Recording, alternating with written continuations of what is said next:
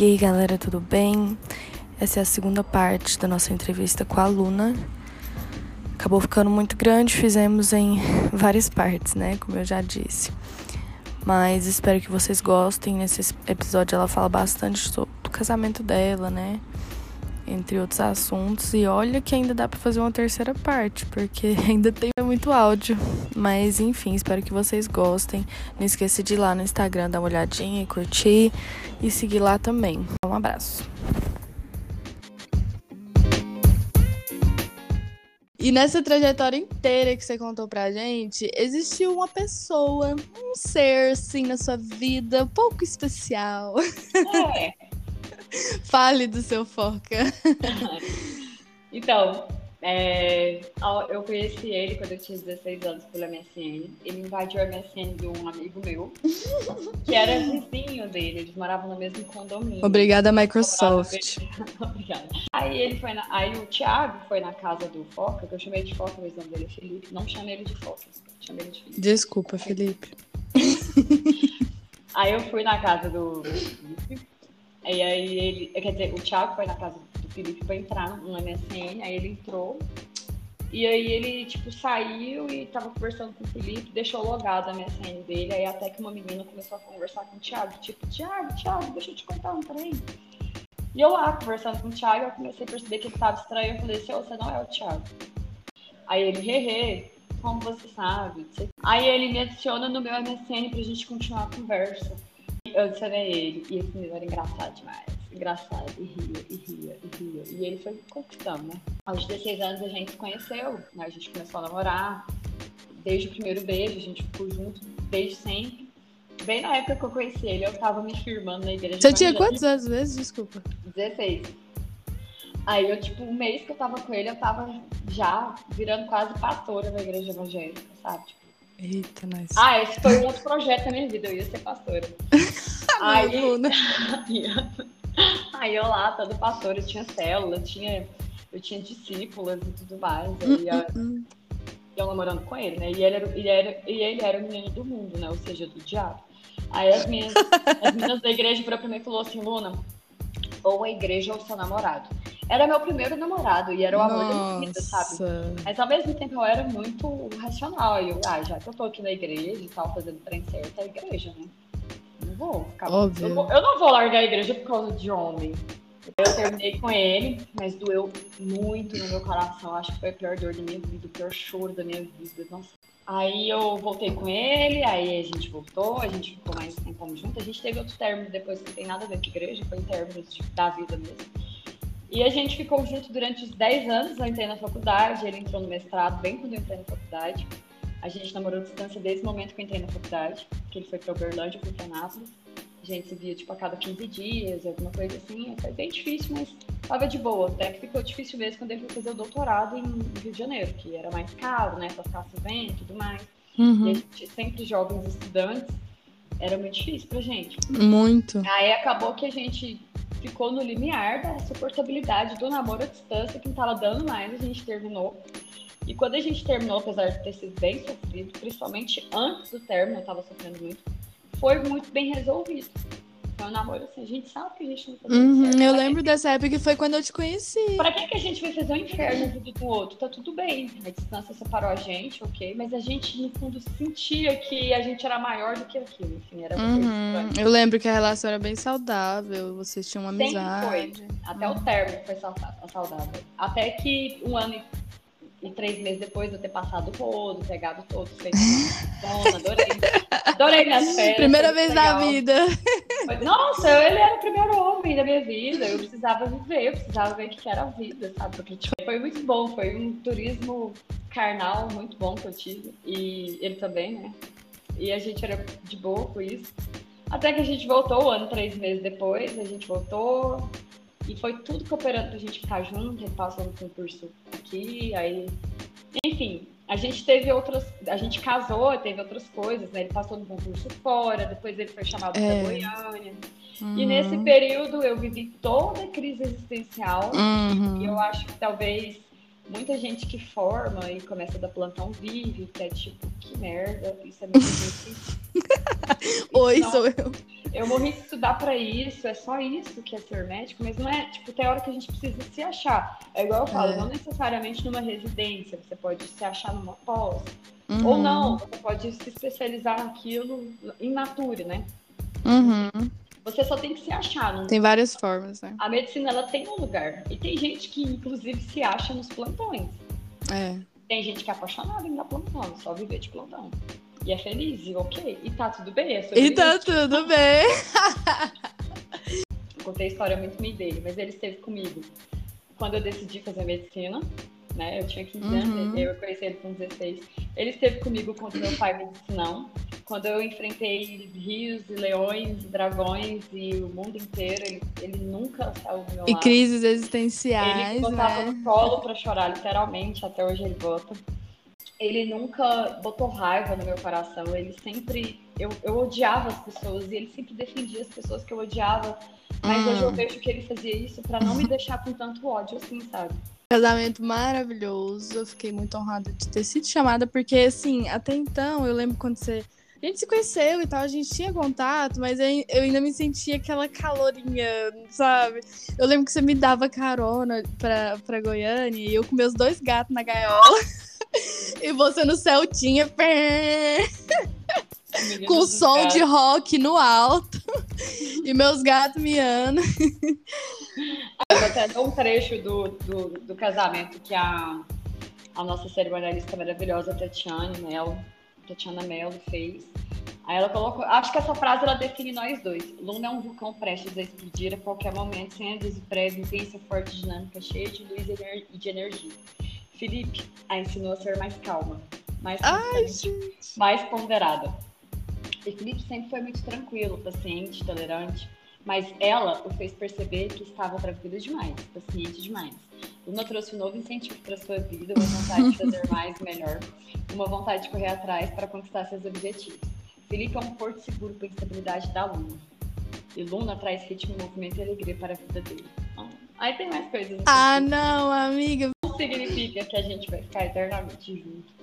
Eu sei que existem divórcios, é. eu sei que tem pausas, eu sei que. Mas pra mim. Existe a vida, na verdade. Ele né? é, até o momento, a pessoa mais perfeita, a pessoa que eu amo de verdade.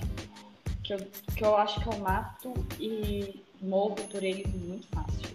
Eu, assim, acho que antes de falar que ele é o amor da minha vida eterno, ponto final, eu sou muito pequena pra vida, pro destino. Então, até claro. o momento, ele é o amor da minha vida. Tipo, até hoje, né? Eu não sei se amanhã vai aparecer, vai que ele se apaixona por outra, não sei.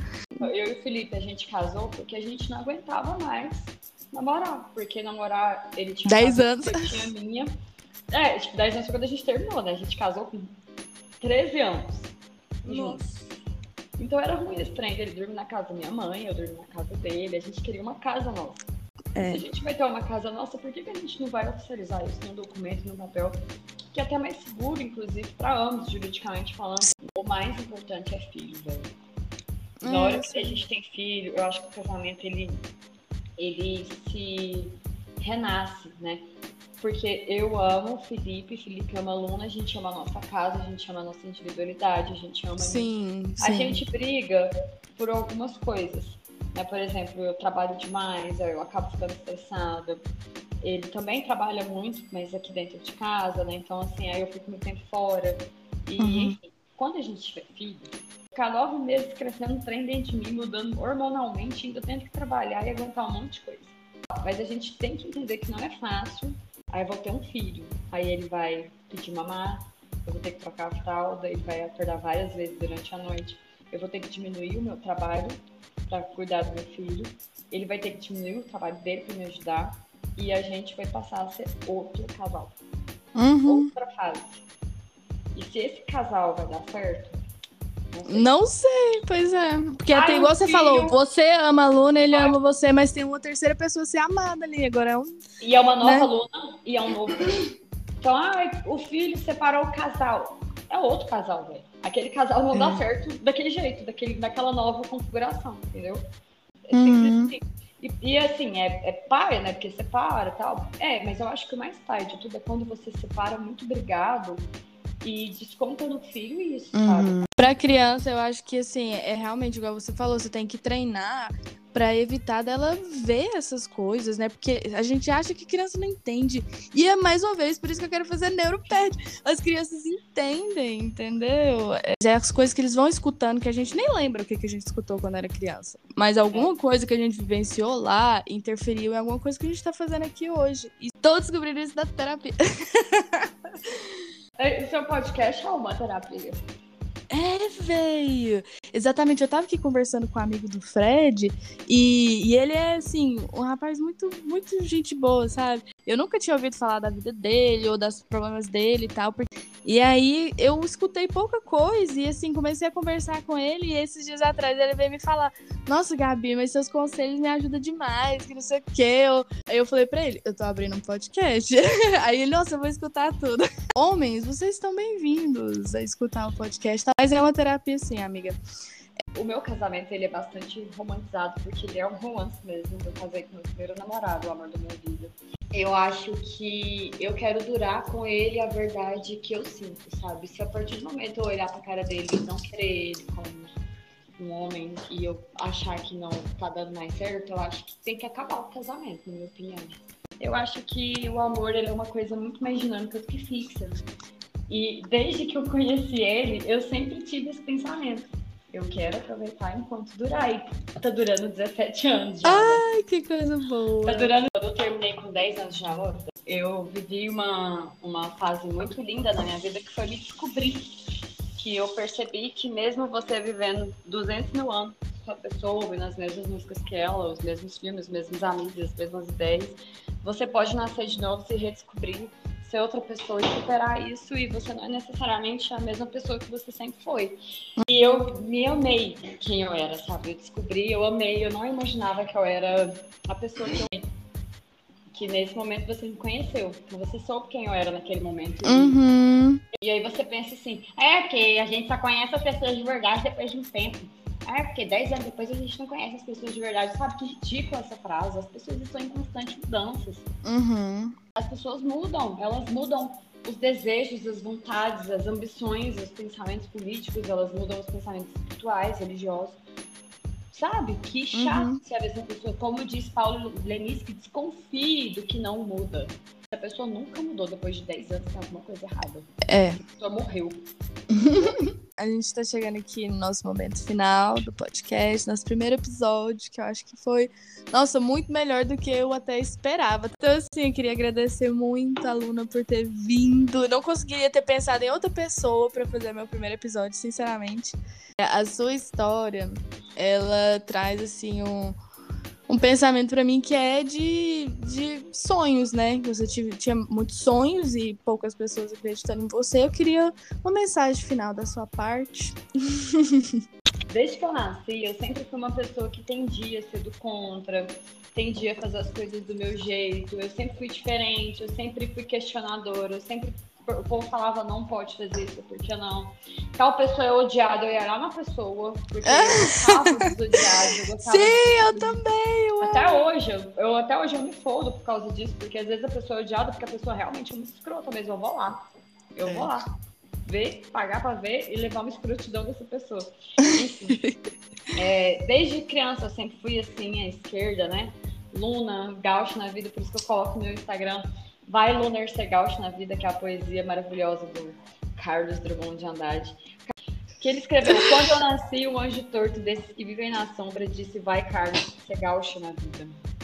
Quando eu nasci também, o anjo torto que vive na sombra disse: Vai, Luna, ser gaúcho na vida. Sempre esquerda, sempre discordando do que as pessoas geralmente concordam sem pensar. Não é que eu sou contra a maioria, mas eu sou contra não refletir sobre o que você está concordando e tal. E eu sendo essa pessoa, eu acabei me confundindo muito, sofrendo muito, porque eu sempre fui contra várias correntes, várias coisas. E eu consegui. Né? Então, assim, eu tinha um sonho de fazer medicina e eu fui contra várias coisas, vários nãos que eu levei, desde o dia que eu falei que ia fazer medicina. Muitos Eu não. fui, contra, eu fui contra vários nãos na- no cursinho do meu pai, da minha família. Eu acho que antes do cursinho eu tenho a fase família que me oprimiu e aí eu consegui desoprimir a família. E fui para faculdade. Na faculdade foram as pessoas, os amigos que me oprimiram, mas eu consegui me adaptar, não fazendo eles me amar como eu sou, como eu imaginava, mas amando eles como eles eram. E eu não sei se eu fui amada ou não, não sei se eu consegui é, algum reconhecimento ou não. Foi mas, muito. Mas eu consegui muito aceitar as pessoas nas suas, nas suas decisões políticas, nas suas decisões musicais, nas suas decisões quaisquer, entendeu? Uhum. Eu, eu consegui amar todas as pessoas como elas são. Essa foi a minha definição da faculdade. E, e quando eu comecei a trabalhar, quando eu comecei a ser médica, eu entrei na minha segunda fase depressiva, porque eu pensei, é isso que é ser médico? Atender ficha? Peraí, tudo que eu faço é com medo de ser processado, porra, é essa? Isso é ser médico? Enfim, isso é ser médico. Mas eu, eu não aguentava mais a minha vida de não fazer aquilo que eu gostava, até que eu descobri que o que eu gostava era ortopedia. E outra lição que eu deixo é lute atrás dos seus sonhos, vai atrás de quem você é, mesmo você sendo diferente, mesmo as pessoas falando que você não vai conseguir, mas abra seus olhos, porque nem tudo que a gente acha que é pra gente é pra gente. Uhum. Nem tudo que a gente que a gente fala é Tem certeza. dá uma chance pra vida te seduzir, sabe? Essa frase que eu falo, porque às vezes Ai, é demais. a vida, ela abre uma porta e fecha que você tá querendo passar. E você vai nessa porta que tá aberta e você descobre que é exatamente aquele caminho que você se identifica. A gente tem que lutar pelos nossos sonhos, Gabi, mas a gente não pode ser cego. A gente tem que abrir os nossos olhos para as portas que já estão abertas, porque a vida é muito difícil. Então, às vezes, a gente dá tudo para lutar por um sonho, nunca ser reconhecido e não ser feliz naquilo que a gente achava que a gente uhum. era. Então, a vida é assim, ó. O que importa é o caminho. O que importa é o caminho que você vai trilhar. Porque o caminho que você está trilhando, as pessoas que você está lidando, é o que você está escrevendo. Que vai te definir o, caminho que você chegou até lá. Até porque os nossos melhores chefes, as pessoas que a gente mais admira, a gente admira muito mais o caminho do que o que elas são. Pessoa é foda, tal pessoa é foda porque ele fez isso, isso e isso, porque ele tratou tal pessoa, porque ele é gente boa, porque ele é humilde, porque ele passou por tal e tal coisa, e ele é massa. A gente sempre fala a, a jornada.